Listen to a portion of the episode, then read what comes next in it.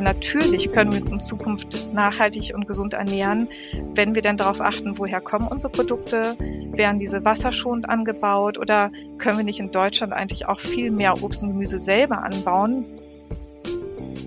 und äh, das haben Wissenschaftler von der Kurses ähm, GmbH für uns getan und haben die Planetary Health Diet genommen und für Deutschland umgerechnet. Somit haben wir die Daten, aber dann sieht man ja noch nicht, ist das jetzt köstlich oder nicht. Herzlich willkommen bei Future. Wir sind Maria, Journalistin, und Vincent, Caterer und Foodpreneur. Und wir fragen uns, wie unsere Ernährung von morgen aussieht. Definitiv nicht mehr so wie heute. Deshalb treffen wir für Future Menschen aus verschiedenen Branchen wie der Gastronomie, Landwirtschaft oder der Startup-Szene, um mit ihnen über aktuelle Trends, Projekte und die Zukunft unseres Essens zu sprechen. Hallo und willkommen zu einer neuen Folge Future. Heute haben wir die Tanja Dräger zu Besuch. Herzlich willkommen. Hallo Tanja. Herzlich willkommen. Ich freue mich sehr dabei zu sein. Vielen herzlichen Dank. Hi, grüß dich. Servus. Du bist seit erstaunlichen 17 Jahren schon beim WWF Deutschland und zwar bist du da Senior-Referentin für nachhaltige Ernährung, Landnutzung und Klimaschutz. Das klingt schon nach einer guten Gesprächspartnerin für uns. Und vor allen Dingen habt ihr auch gerade ganz aktuell den dritten und letzten Teil von einer Studie rausgebracht. Und zwar geht es da um die Planetary Health Diet die ist ja nun wirklich zum Buzzword geworden in den letzten Jahren. Dabei gibt sie noch gar nicht so lange. Kannst du uns mal eine kurze, knackige Definition davon geben, damit die Leute auch wirklich wissen, was sich dahinter verbirgt? Aber sehr gerne doch. Also sie ist tatsächlich ähm, seit ein paar Jahren draußen, 2019 veröffentlicht worden von einer international besetzten Kommission, der Eat Lancet Kommission, und die haben sich daran gemacht zu gucken, wie schaut denn global gesehen eine Ernährung aus, die gut für uns ist, also gesund und aber auch äh, dem Wohle des Planeten dient, dass also nicht die sogenannten ökologischen Belastungsgrenzen der Erde wie Klimawandel, ähm, Versauerung der Meere zum Beispiel überlastet sind. Und äh, da haben sie definiert, äh, von welcher Lebensmittelgruppe Fleisch, Ei, Getreide sollten wir wie viel essen, sodass wir gesund uns ernähren, aber auch den Planeten nicht schädigen. Ihr nennt das so schön, so schmeckt die Zukunft, eure Studien, der kulinarische Kompass für die gesunde Erde. Wie gut oder auch wie schlecht schmeckt die denn, die Zukunft? Die Zukunft schmeckt natürlich köstlich. Das haben wir uns äh, ähm, nicht nur überlegt, sondern auch tatsächlich umgesetzt. Wir sind ja mit der Idee herangegangen, es gibt jetzt diese globalen Ernährungsempfehlungen von der Eat Wir möchten aber gerne mal gucken, wie schaut es denn umgerechnet für Deutschland aus, weil jedes Land hat ja so seine ähm, traditionellen Gerichte oder ähm, Ernährungsgewohnheiten. Und äh, das haben Wissenschaftler von der Kurses ähm, GmbH für uns getan und haben die Planetary Health Diet genommen und für Deutschland umgerechnet. Somit haben wir die Daten, aber dann sieht man ja noch nicht, ist das jetzt köstlich oder nicht. Und da haben wir eine äh, ganz zauberhafte Köchin beauftragt für uns, Wochenmenüs zu erarbeiten, von Montag bis Sonntag, morgens, mittags, abends, für alle drei Szenarien, also für eine vegetarische Ernährung, vegane Ernährung und flexitarische Ernährung. Alle drei Wochenmenüs äh, sind mittlerweile draußen und veröffentlicht. Und äh, wenn Sie reingucken, sehen Sie auf den ersten Blick, es ist total vielfältig, es ist sehr lecker und auch relativ einfach oder wirklich einfach nachzukochen. Ich kann es nur jedem empfehlen, da reinzuschauen. Die Studie, die unterteilt sich ja wir sagen es jetzt mal für alle, die sie jetzt noch nicht kennen, einmal in Klimaschutz und landwirtschaftliche Flächen. Dann habt ihr euch im zweiten Teil mit Wasserverbrauch und vor allen Dingen aber auch Wasserknappheit befasst. Und jetzt in der neuesten geht es um Ernährung und biologische Vielfalt. Was war denn für dich eigentlich da am überraschendsten? Also ich muss gleich mal rausnehmen, klar, überall kommt, okay, warte mal, wie sieht es aus, wenn wir uns flexitarisch ernähren würden? Wie sieht es aus mit vegetarisch oder auch veganer Ernährung? Und erstmal, klar, was man so vermutet, sieht es oft damit besser aus, aber im Punkto Wasserverbrauch deutlich schlechter zum Beispiel. Also was, was sind da so die Learnings gewesen? Was hat dich überrascht? Was war voraussehbar? Ja, gleich der richtige Punkt angesprochen. Also tatsächlicherweise die Studie zum Wasserverbrauch und Wasserknappheit hat uns in der ähm, Weise, wie die Ergebnisse dann zu, ähm, ähm, sich dargestellt haben, wirklich überrascht. Und äh, da haben wir auch ganz schön dran geknackt, äh, was das denn bedeutet, weil da war nun tatsächlich das erste Mal, nicht wie bei üblicherweise bei Klima oder Flächenverbrauch oder jetzt auch bei Biodiversität, waren es nicht die tierischen Produkte, die da ganz stark zu Buche geschlagen sind, sondern eben tatsächlich Obst und Gemüse weil wir in Deutschland eben sehr, sehr stark abhängig sind von Importen. Also wir haben Äh, zum Beispiel beim, beim Obst importieren wir fast 80 Prozent unseres Obstes, das wir konsumieren. Bei Gemüse ist es rund 60 Prozent. Bei Nüssen, obwohl wir ja ein Nussland sind, äh, sind es äh, 96 Prozent, was wir importieren. Und ähm, bei den sogenannten Hülsenfrüchten, Bohnen, Erbsen, die ja für eine gesunde, nachhaltige Ernährung auch so relevant sind, sind es auch rund um die 80 Prozent. Und viele dieser ähm, äh, Produkte kommen zumindest zum Teil aus Regionen, die schon heute mit Wasserrisiko zu kämpfen haben, wie zum Beispiel Spanien oder Kalifornien. Und wenn wir sozusagen jetzt aktuell unter den derzeitigen Rahmenbedingungen uns gesünder und nachhaltiger ernähren, würde damit das Wasserrisiko steigen. Deswegen ist die Politik hier ganz stark gefragt, weil natürlich können wir uns in Zukunft nachhaltig und gesund ernähren, wenn wir denn darauf achten, woher kommen unsere Produkte, werden diese wasserschonend angebaut oder können wir nicht in Deutschland eigentlich auch viel mehr Obst und Gemüse selber anbauen? Wir sind ja schließlich ein Beerenland, ein Nussland, auch Hülsenfrüchte wachsen hier. Warum äh, machen wir uns hier nicht auf den Weg und äh, sorgen dafür, dass äh, Landwirte, Weiterverarbeiter mehr auf Obst und Gemüse gehen? Ihr schreibt unter anderem, die Umstellung auf eine Planetary Health Diet erfordert, dass der weltweite Verzehr, jetzt sind wir nochmal beim globalen, von rotem Fleisch und Zucker nahezu halbiert wird gegenüber heute und dafür der Verzehr von Obst und Gemüse, Nüssen, Hülsenfrüchten verdoppelt wird. Auch wenn wir da jetzt das Problem mit dem Wasser kriegen, du hast es angesprochen. Das klingt jetzt erstmal total einfach, aber wird es das in der Praxis eigentlich auch sein? Also da steckt sicherlich der Teufel im Detail und äh, natürlich in den Gewohnheiten, weil wir in Deutschland mittlerweile gar nicht mehr so daran gewöhnt sind, zum Beispiel ähm, Bohnen und Linsen und äh, weitere Hülsenfrüchte zu uns zu nehmen. Das war äh, vor dem Krieg, also noch gar nicht so lange her, also vor dem Zweiten Weltkrieg meine ich jetzt, ähm, haben wir wesentlich mehr Hülsen, äh, Hülsenfrüchte gegessen als heutzutage. Sie sind nicht mehr so im Speiseplan. Von daher, ähm, es äh, sagt sich einfach daher, aber Nichtsdestotrotz ist es eben eine sehr starke Umgewöhnung, nicht nur bei uns im privaten Haushalt, sondern auch was die Gastronomie anbietet, ähm, um tatsächlich dann divers und gesund äh, sich zukünftig zu ernähren. Ähm, was mich mega interessiert ist, du hast also ein paar Sachen schon gesagt, also A, die Herkunft unserer, unserer Lebensmittel ähm, und Ihr habt das ja für Deutschland einmal kurz aufgedreht, also diese, diese äh, Wochenspeisekarte quasi. Und letztlich ist es aber schon auch zwischen Hamburg und Allgäu ja äh, schon auch nochmal eine, eine ganz schöne Stufe dazwischen, glaube ich, in der Ernährung, einfach auch den Bezug zum, zum Meerfisch oder hier zur Voralpenregion oder Alpenregion. Wie komplex wird denn das in Zukunft tatsächlich sowas zu berechnen oder wird es irgendwann die Möglichkeit geben, für sich und sein näheres Umfeld oder seine Region das so berechnen zu können, dass man wirklich mit gutem Gewissen sagen kann, ich ernähre mich nicht nur gesund für mich, sondern tatsächlich auch planetarisch. Das ist eine sehr gute Frage. Ich denke, für die Wissenschaftler ist es mittlerweile gut machbar. Zumindest gibt es äh, methodisch da sehr weitgehende Ansätze, so dass man wirklich alles in den Datenbanken findet. Sind es Tiefkühlerbsen, sind es frische Erbsen, sind es äh, Bohnen aus dem Glas und so weiter und so fort. Aber ich denke, für uns als Verbraucher ähm, müssen wir da einfache Entscheidungen treffen, sonst kann man ja irgendwann gar nicht mehr einkaufen. Ähm, und von daher ist, glaube ich, das Maßgebliche, um einen Beitrag zum Klimaschutz zu leisten und zum Schutz der Artenvielfalt tatsächlich weniger tierische Produkte äh, weniger Würstchen, weniger Steak und aber auch weniger Käse, Sahne, Milch, äh, was äh, für viele auch nochmal ein Schritt ist. Aber wir haben ja auch dargestellt in unseren Studien, es gibt ja eine flexitarische Ernährung, die trotzdem machbar sind zum Wohle des Planeten, bloß eben mehr mit Genuss. Und das andere sehe ich eher als Aufgabe der Wirtschaft und der Politik, dass es in Zukunft, wenn ich einkaufen gehe, zum Beispiel ein Nachhaltigkeitslabel gibt, wo ich auf einen Blick sehen kann, ähm, ist das Tierwohl beachtet, ähm, ist, äh, sind die Umweltaspekte beachtet, ist es da grün, orange oder rot, ist es gesund, äh, so dass ich wirklich auf einen Blick zugreifen kann, ja, und weiß, das ist gut. Eine, ähm, da würde ich gleich nochmal reingehen. Ich hätte noch eine schnelle Frage zur Datenbank. Äh, Gibt es die irgendwo einzusehen? Also weil du gerade sagtest, Tiefkühlerbsen etc. Ähm, oder ist das, ist das den Wissenschaftlern vorbehalten? Weil ich glaube, ähm, dass das gar nicht so, also für meine, für meine Verhältnisse gar nicht so einfach ist, eben an diese Daten zu kommen, gerade aktuell. Ja, selbst für Wissenschaftler ist das schwierig, an ähm, Daten zu gelangen. Ähm, das ist für öffentliche Institutionen einfacher.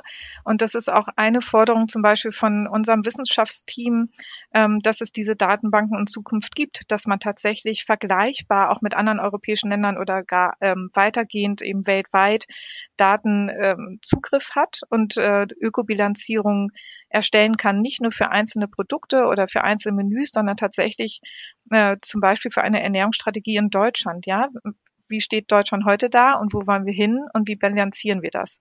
Das wäre was, was die Wissenschaftler sehr stark einfordern würden wollen. Dann vielleicht noch jetzt wieder zurück zu, also wir hatten das in unseren Fragen aufgeschrieben als die Fallstricke, die für den Konsumenten ja jetzt auch äh, in der Kommunikation, vor allen Dingen äh, Marketing und Werbung äh, entstehen und schon am Entstehen sind und wahrscheinlich einfach noch viel schlimmer werden. Und du sprachst jetzt schon das Labeling an. Ähm, gibt es da schon Entwicklungen? Weil das ist ja aktuell, also wenn ich mir nur die Bio-Labels anschaue, ein absoluter und, und, und da, also nur Bio, wenn man dann noch von der Ernährung und A bis D, K, L, Z, wie auch immer was da alles gibt, äh, das ist ja ein, ein, ein Durcheinander, da sieht man ja gar nicht mehr durch. Gibt es da eine Entwicklung, gibt es da sinnvolle ähm, Ideen, das irgendwann mal so zusammenzubringen und für den Verbraucher oder für die Endverbraucherin auch umsetzbar zu machen im Alltag?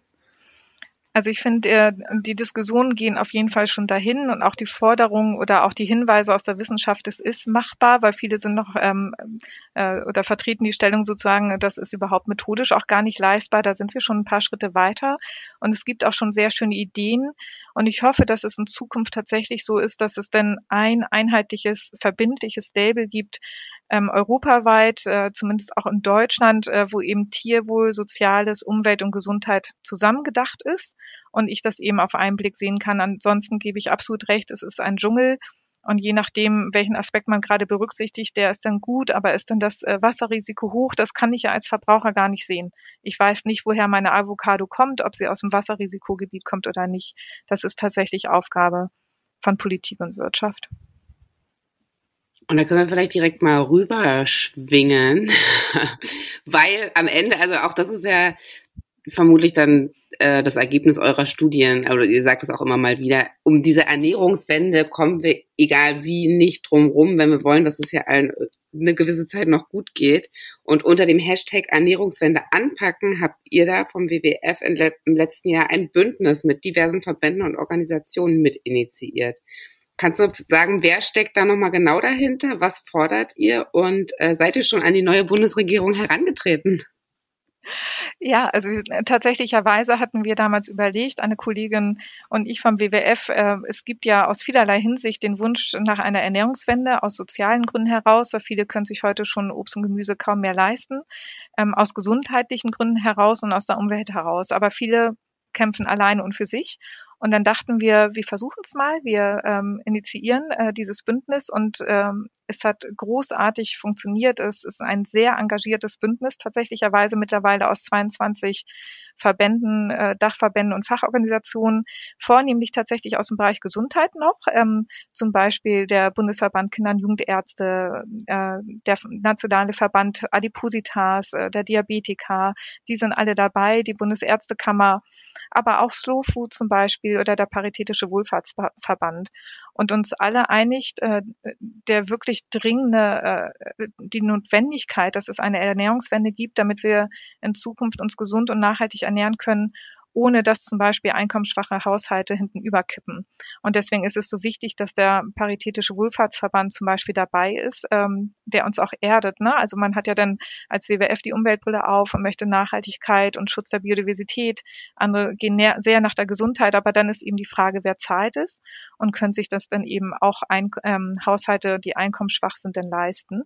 Und von daher sind wir zusammengekommen und haben zehn Punkte Eckpakt Eckpunktepapier entwickelt mit den Kernforderungen und äh, sind jetzt dabei, ähm, die Ernährungsstrategie, äh, eine Empfehlung für die Ernährungsstrategie zu erarbeiten. Das war übrigens ähm, ein Erfolg dieses Bündnisses, weil wir haben als erste Kernforderung gefordert, dass die Bundesregierung die neue eine Ernährungsstrategie aufsetzen soll.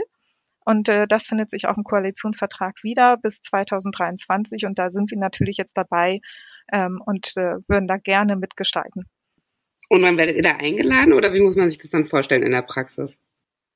In der Praxis äh, ist es so, dass man äh, auf jeden Fall anfragt äh, und nicht automatisch eingeladen wird. Da muss man schon hinterher sein und wir würden auch gerne äh, wirklich ganz verschiedene Ministerien ansprechen, weil wir denken, es ist nicht nur der, die Aufgabe des Landwirtschaftsministeriums, sondern auch des Ministeriums für Gesundheit, der Umwelt, Arbeit und Soziales, Familie. Für uns gehören da wirklich alle dazu, die ähm, ein, eine Verbindung haben zum Thema Ernährung und nicht allein das Landwirtschaftsministerium vor allen Dingen vielleicht auch des Kultus ne, in, in der ganzen Bildungsgeschichte. Ich glaube, das hätte einen riesen Impact, wenn wir unsere Grundschulschüler äh, und Schülerinnen äh, da schon in die richtige richtige ins richtige Fahrwasser bringen. Ähm, wenn du jetzt von den ganzen Bündnispartnern gesprochen hast, habe ich da jetzt ähm, du hast jetzt ja nicht alle aufgezählt, aber noch relativ wenig oder eigentlich gar nichts von Gastronomie, äh, Gemeinschaftsverpflegung etc. gehört. Ähm, wie, wie, sind, wie geht's denn in der Richtung? Weiter oder gibt's da, habt ihr da Anknüpfungspunkte, weil gerade die Gemeinschaftsversorger die, oder Verpfleger, die haben ja einen riesen Impact. Also Millionen gehen ja jeden Tag zum, zum Mittagessen mindestens, also mindestens eine Mahlzeit. Äh, Gibt es da irgendwie eine Entwicklung oder wie ist das Interesse? Merkt ihr da was? Ähm, ja, es ist auch eine unserer Forderungen in unserem Eckpunktepapier, weil wir das genauso sehen, wie gerade gesagt, dass es eben wirklich eine wahnsinnig wichtige Stellschraube ist und dass auch vielerlei äh, Politiker sagen und auch immer wieder so in die Medien gehen. Aber allein die Umsetzung äh, ist für uns völlig unzufriedenstellend. Es werden Ziele ähm, de äh, definiert sozusagen, aber die Umsetzung, wer es denn bezahlt, daran hapert es oft und es wird dann nicht umgesetzt von Bund zu Bundesländern zu den Kommunen. Und im Prinzip sind die Kommunen ja dann dafür verantwortlich. Und da fehlt uns äh, ein äh, gesamtheitlicher Ansatz und auch eine Finanzierung dahinter. Und äh, solange äh, keine Finanzierung dahinter steht, ist es auch schwerstlich möglich, ähm, da tatsächlich voranzukommen. Da sollte uns das gute und gesunde Essen in der Gemeinschaftsverpflegung tatsächlich mehr wert sein. Nicht nur in Kindergärten und Schulen, sondern auch zum Beispiel in Seniorenheimen. Ja. Also ist das, ist das auch Teil eurer Forderung, also dieses ganzheitliche und bundesweite Herantreten an das Thema? Ja, das haben wir äh, ähm, alle gemeinsam als ganz dringlich eingestuft. Also einerseits, dass es eben eine gesunde, nachhaltige Ernährung ist, aber vor allen Dingen auch die Umsetzung gewährleistet ist. Du hast gesagt, es sind zehn Punkte. Kannst du vielleicht trotzdem nochmal so zwei, drei zentrale aufzählen, damit alle Leute, die die jetzt noch nicht kennen, oder wir packen das natürlich gerne in die Show Notes, damit man nachlesen kann, aber was da wirklich so eure essentiellen Forderungen sind? Also es gehen in ganz verschiedene Richtungen. Das eine ist zum Beispiel eine ähm, grundsätzliche Überprüfung der Lebensmittelbesteuerung, weil wir der Meinung sind, dass heutzutage eben gesunde, nachhaltige Lebensmittel benachteiligt sind, weil die meistens teurer sind ähm, als zum Beispiel ähm, das Billigfleisch von um die Ecke.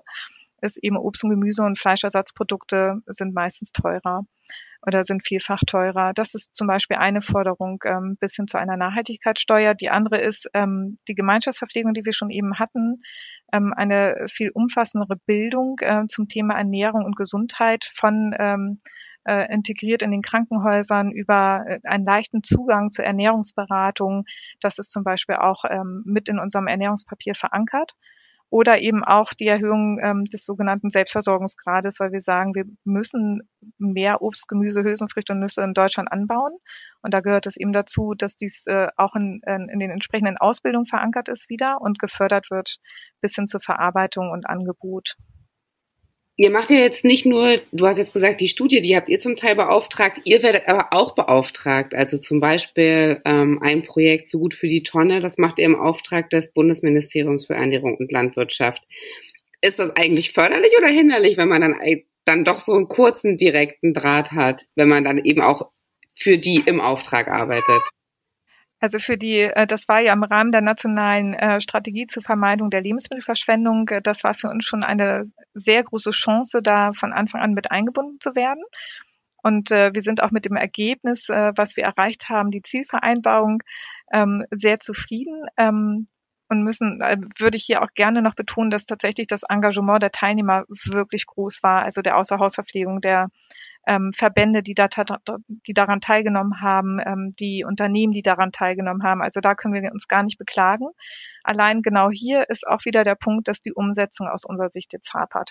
Ja, es gibt jetzt eine schöne Vereinbarung äh, mit ganz äh, klaren, konkreten Zielen.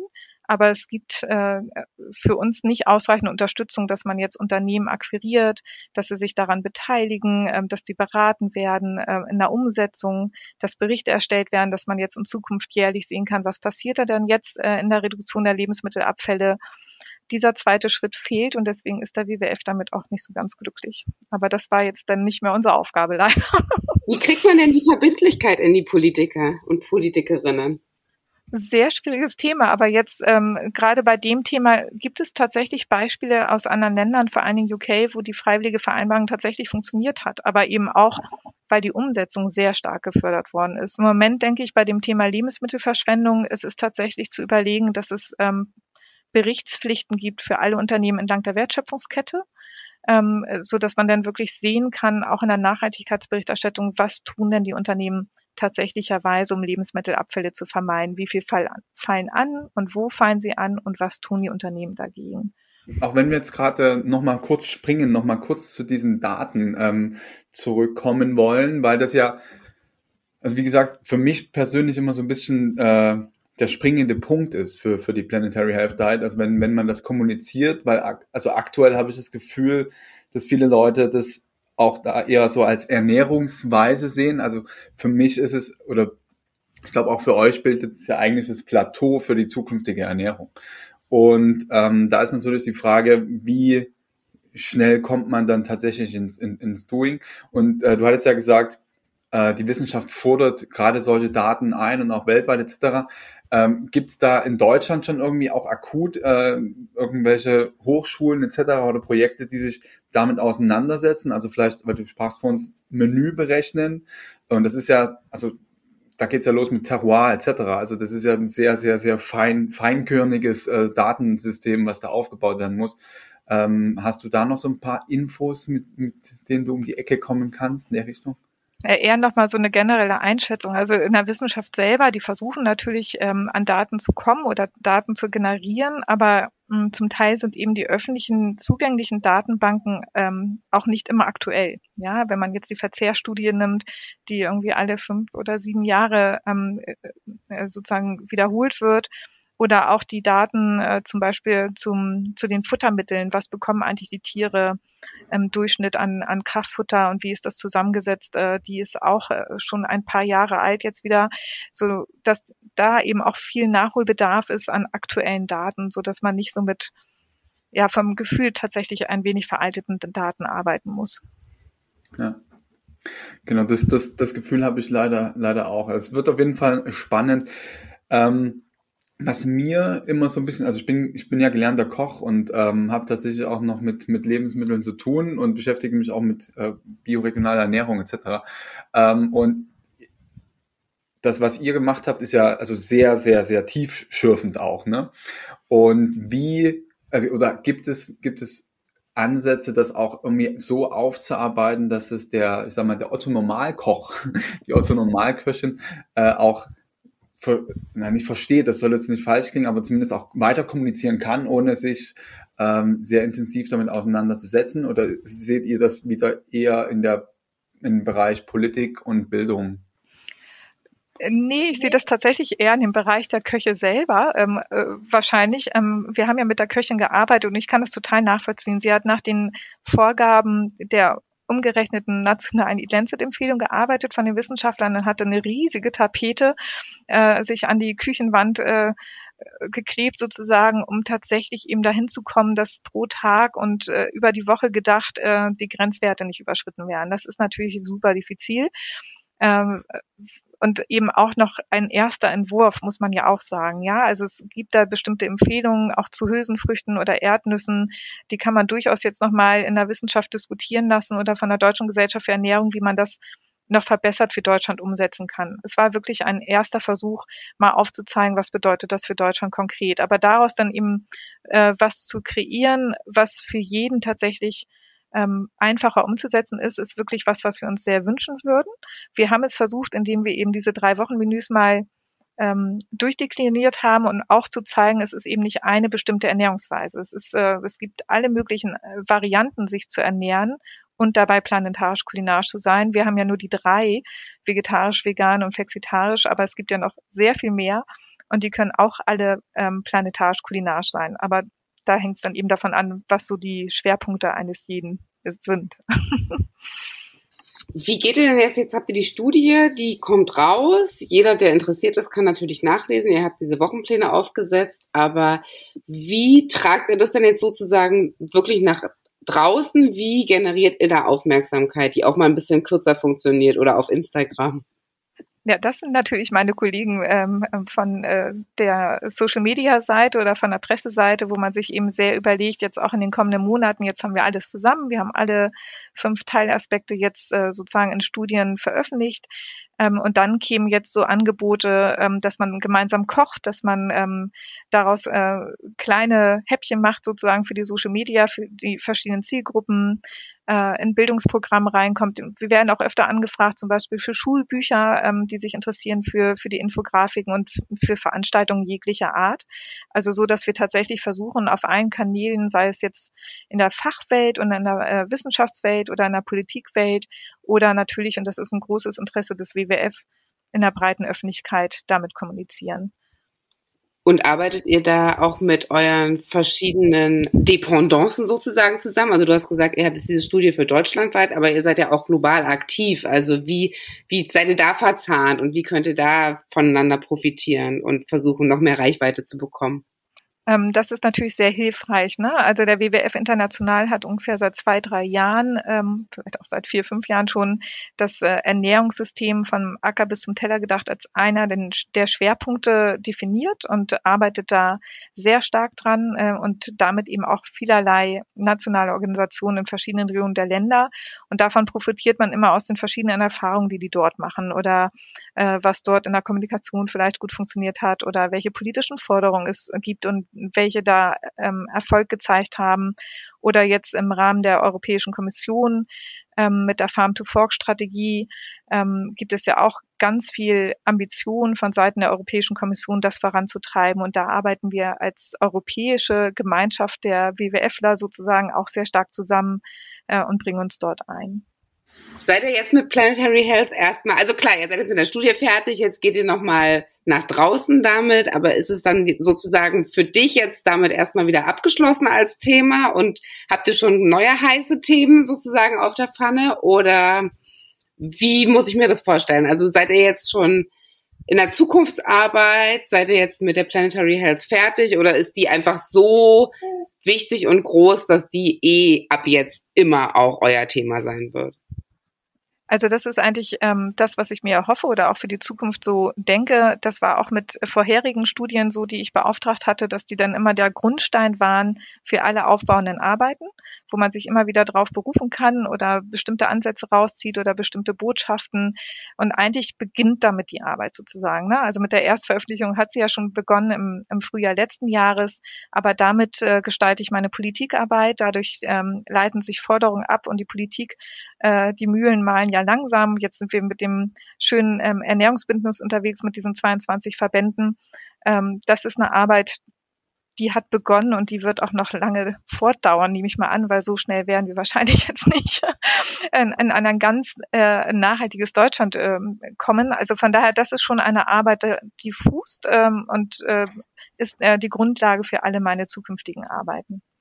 Wenn jetzt jemand zuhört, äh, der tatsächlich Interesse hat, auch ins Machen mit euch kommen zu wollen, äh, sei es als, als Gemeinschaftspfleger oder Gastronom, Gastronom irgendwie in irgendeiner gearteten Kooperation, wie, wie wäre der Zugang zu euch? Also Genau, also auf jeden Fall gerne anschreiben. Äh, wir antworten ganz sicherlich oder die Webseite besuchen und äh, sich über die Themen informieren, die so von besonderem Interesse äh, sind und da dann die jeweiligen Kontakte anschreiben. Also auf jeden Fall sehr gerne kontaktieren. Was mir noch eingefallen ist, wir haben eine sehr schöne WWF-Akademie und die bieten auch bestimmte Kurse an für ganz verschiedene ähm, Zielgruppen und da wird auch das Thema Ernährung zukünftig aufbereitet werden. Also aktuell noch nicht, aber upcoming. Okay, dann bleiben wir mal äh, gespannt, was da so auf eurer Homepage passiert. Liebe Tanja, dann erstmal vielen Dank bis hierher und jetzt wie gewohnt unsere Future-Fragen. Was hast du als letztes gegessen? Oh, äh, was ich heute gegessen habe, heute Mittag, äh, war das tatsächlich einfach Gemüse, äh, gemischtes Gemüse und Reis. Ganz einfach, nichts kulinarisch köstliches, keine Zeit Gemüse, Gemüse und Reis kann auch lecker sein. Ähm, Absolut. Nenne uns bitte ein Lebensmittel für die Zukunft.